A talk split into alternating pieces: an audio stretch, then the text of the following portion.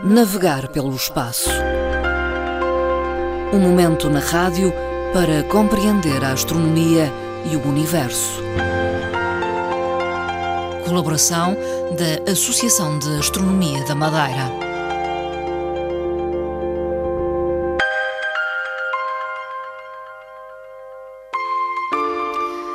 Retomamos hoje as conversas eh, com Fernando Góes eh, sobre astronomia. Eh, Fernando Góes, da Associação de Astronomia da Madeira, irá hoje abordar de forma breve algumas curiosidades, alguns enigmas mesmo, podemos dizê-lo. Fernando Góes, antes de mais, muito boa tarde, bem-vindo. Muito boa tarde, muito obrigado e, enfim, é um regresso novamente ao programa que nós, enfim, estamos agradados com esta nova viragem e vamos ver hoje, numa abordagem muito breve, o que é que vamos falar aqui. O Olifunk, eh, um nome que talvez a maioria não reconheça, tem 82 anos e é a mais velha pessoa até hoje no espaço. Não há dúvida. Temos uma senhora que resolveu ir para o espaço depois de alguns contactos, enfim, com, a, com as missões e com um, o pessoal da, da astronáutica. A verdade é que ela resolveu, queria, tinha curiosidade de voltar ao espaço. Lá está. Mas com quem? Com um programa diferente, não diretamente com a NASA, mas sim com o Sr. Jeff Bezos e Charles Bronson. Quem? Os senhores proprietários do, do, do programa e da missão de Blue Origin e do foguetão Shepard. Uhum. A missão foi, foi um sucesso, é verdade, mas o problema é que, no momento atual, intitularam-se de astronautas e a verdade é que a NASA põe isso em causa. Sim. Não são de facto astronautas. Os astronautas têm missão, têm missões, têm colaboração, têm direitos, têm deveres tem e treino. têm uma preparação intensa durante dois anos. A diferença é essa. Portanto, são viajantes no espaço, não viajantes. astronautas. Ora bem, é o início do turismo espacial. Fernando Góes, eh, falemos então do meteorito eh, Nedagola, que é um enigma. Desde 1870 se apresenta como um enigma. Foi sempre um enigma desde que ele surgiu e, e, e na Índia. A verdade é que, depois de todo este tempo e dos intensos estudos que verificam sobre ele, este meteorito é um enigma de facto, ou foi um enigma, no momento atual já não é. Uh, a verdade é que ele tem uma composição diferente de todas as restantes e essa composição é que provocou esse enigma. Não há dúvida que tem uma composição de dois uh, planetesimais. O que é que são estes planetesimais? São minúsculos planetas, ou chamamos-lhe assim, pequenos planetas, pequenos asteroides e tudo isto uh, leva a que esta suposição tenha criado esse enigma, mas no momento atual está completamente desvendada. Hum. É uma composição de ferro ou de ferro e pedra e por isso mesmo, tem a designação de um eh, meteorito enigmático. Outra notícia tem a ver com a missão Vepar. Continuamos a ouvir falar desta missão prevista para 2023. Isto faz parte já da, da, da missão Artemis, que é uh, uh, que no futuro será em 2024 com a ida do homem e uma, da mulher à Lua. Uh, para quê? Isto, esta missão tem por objetivo preparar não só os locais mais importantes onde seja possível encontrar moléculas ou até gelo de água, para que os futuros astronautas tenham a vida facilitada na sua missão lá em cima, na Lua. Ela é chamada de missão Viper porque é precisamente uma missão especial e específica de preparação para o homem na Lua. Continuamos também a ouvir falar de um exoplaneta ou microscópio. Ora, isto é um termo latino. Isto é um termo latino ou microscópio. Porquê? Porque este exoplaneta foi, foi descoberto uh, agora recentemente na constelação de Microscópio. É também, de facto, uma constelação. E, sendo um exoplaneta, a verdade é que intrigou os astrónomos a forma como ele se apresentou. E apresenta-se como? Precisamente tal qual como Mercúrio. Sendo um exoplaneta, e gigante deveria estar numa trajetória um bocadinho afastada. Ora bem, não é. Está próximo do, do Sol, do, do, da estrela, tal e qual como, por exemplo, Mercúrio. O que é que se verificou aqui? Ele, eh, enfim, por influência de outro objeto, também gigante, ou por ele próprio, através do, do, do seu nascimento uh, ou da sua formação, no disco de acreção, porque todas os, as estrelas têm um disco de acreção onde se formam os planetas e depois eh, há aí uma espécie de jogo de Berlinde. Eles vão chocando nas suas trajetórias uns com os outros até se integrarem numa, de forma pacífica e de forma já mais moderada, tal e qual como o atual sistema solar. E a verdade é que não aconteceu aparece próximo do planeta, apanha temperaturas extremamente elevadas e daí a razão para intrigar os astrónomos eles, eles, eles uh, conseguem, no momento atual, detectar que provavelmente teve a ver com o seu disco de poeiras, uhum. mas não com a trajetória de qualquer outro objeto. Foi também notícia de 1 de outubro uh, a missão Bepi Colombo a Mercúrio, que sobrevoou este planeta e que hum, permite ficarmos a conhecer um pouco melhor através das imagens que fez chegar à Terra. Sem dúvida. Excelentes imagens, nunca conseguidas até hoje, uh, sobre o Mercúrio. Uma coisa é certa. Isto deu uns grandes avanços na investigação dos mistérios deste planeta. Aproximou-se desde 93 mil quilómetros até mil quilómetros e investigou de uma forma pormenorizada as crateras, eh, eram extremamente enigmáticas para nós, eh, para a Terra e para os investigadores da NASA. A verdade é que o planeta apresenta-se de uma forma diferente daquilo que era, a visão é diferente daquela que era até hoje. Outra missão, outro telescópio, o telescópio espacial Euclides da ESA, vai operar em ambientes extremos uh, do espaço. Esta missão, que é através do telescópio espacial Euclides, este telescópio vai se posicionar numa distância dentro do sistema solar já uh, muito significativa. Tem uma missão especial. A missão especial é estar numa, numa, numa distância longínqua, mas a visionar, a olhar para as eh, galáxias mais distantes e, por isso, vai ter que estudar não só os seus movimentos, a expansão, a ligação com a expansão de, do, do, universo, mas também a energia e a matéria escura. Face à sua distância, vai estar sujeito a temperaturas extremas nos confins do sistema uhum. solar.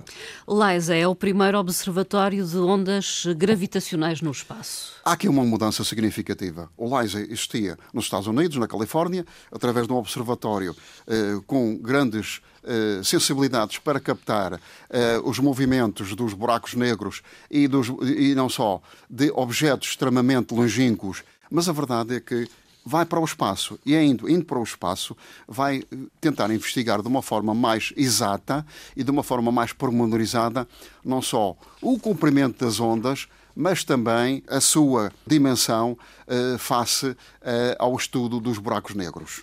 Notícias dão também conta de que galáxias ampliadas por lentes gravitacionais vão permitir-nos eh, conhecer melhor o universo primitivo. Temos aqui também uma nova, uma nova missão, um, um novo trabalho para o espaço.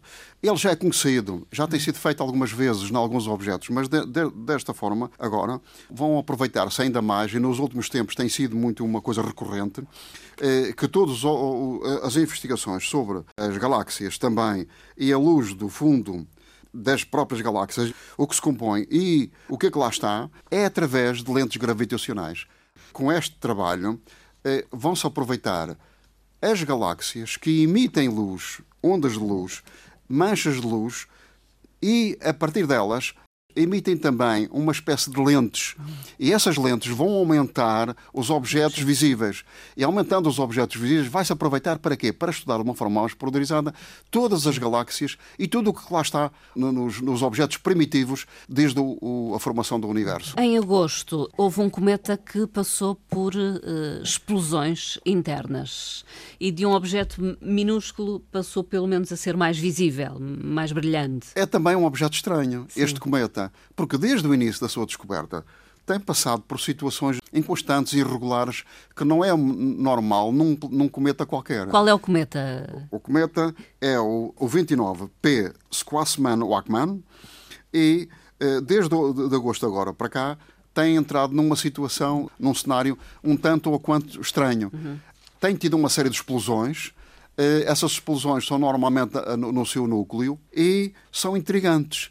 E intrigantes Porquê? Porque agora os astrónomos têm detectado que, efetivamente, no seu núcleo é composto por uma série de materiais voláteis e esses materiais voláteis, onde existe o monóxido de carbono, facilmente provoca explosões. Portanto, todos os gases que ali estão e poeiras provocam explosões. Daí a razão de intrigar os astrónomos e mais entram, entram em erupções que aumentam a magnitude. De vez em quando aumenta e diminui a magnitude. Sim. É uma forma inconstante de estar no espaço. O telescópio James Webb Webb será lançado em dezembro. É a nova geração de telescópios. Sim. Está previsto para o dia 18 de dezembro.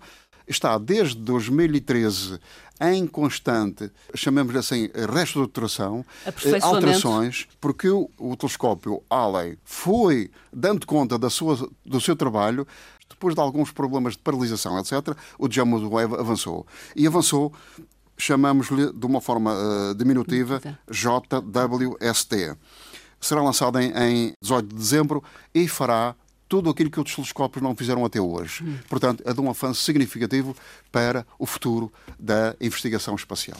Fernando Góes, foram uh, detectadas super erupções vulcânicas em Marte? É verdade. Já era suposto que isso acontecesse. Mas as cinzas descobertas nos últimos tempos, dessas cinzas vulcânicas, levam a que se tenha concluído que não há dúvida nenhuma que a superfície de Marte tem evidências de caldeiras e cones de lava, de vulcões, vulcões extintos, incluindo o Mons Olimpo. É uma prova da atividade vulcânica. Uhum. Não há dúvida que Marte já foi como nós.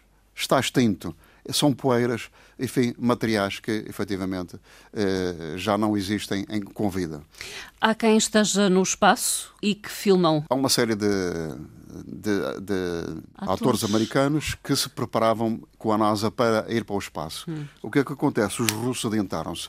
E adiantaram-se porque quiseram efetivamente fazer uma série de, de, filmes e entrando já não propriamente na ficção científica, mas um bocadinho de mistura da ficção Sim. científica Sim. e a filmagem deu uma série de cenários dentro da própria estação espacial é uma nova uh, abordagem, uma nova, um novo cenário a nível mundial em termos de cinema. Sim. Filmar é, o dia a dia, o dia -a -dia, de uma missão no espaço. O dia a dia, enfim, e depois juntando outras, uh, outra, outros trabalhos que são necessários para que uh, esse avanço do, do, do, cinema também seja uma realidade. Entre uh, as notícias destes dias está o programa 100 Horas de Astronomia pelo Mundo. Nesta abordagem que nós tivemos agora, uma abordagem muito rápida sobre o que, que as últimas novidades do espaço, uh, temos uma que é as 100 Horas. Estas 100 Horas teve a ver com, com uma, uma pequenina abordagem sobre a ciência do espaço. Assim, o que é que ela constitui uhum. no espírito do homem? Depois da pandemia, de alguma paralisação das atividades. Inclusivamente o espaço não parou, hum. mas a verdade é que também houve alguns trabalhos que tiveram que ser, ser parados, que, que sofreram paralisação. O que é que os astrónomos entenderam? Entenderam que era um momento oportuno, idóneo, para se voltar ao espaço, mas de uma forma com um espírito diferente. Uhum. A pandemia arrasou a vida das pessoas, eh, alterou, uhum. e há uma coisa que é esta: o espírito da humanidade o, e a ciência faz-nos uma, uma abordagem de uh, ciência pacífica. É a paz nos, do, do, do, da, da, humanidade.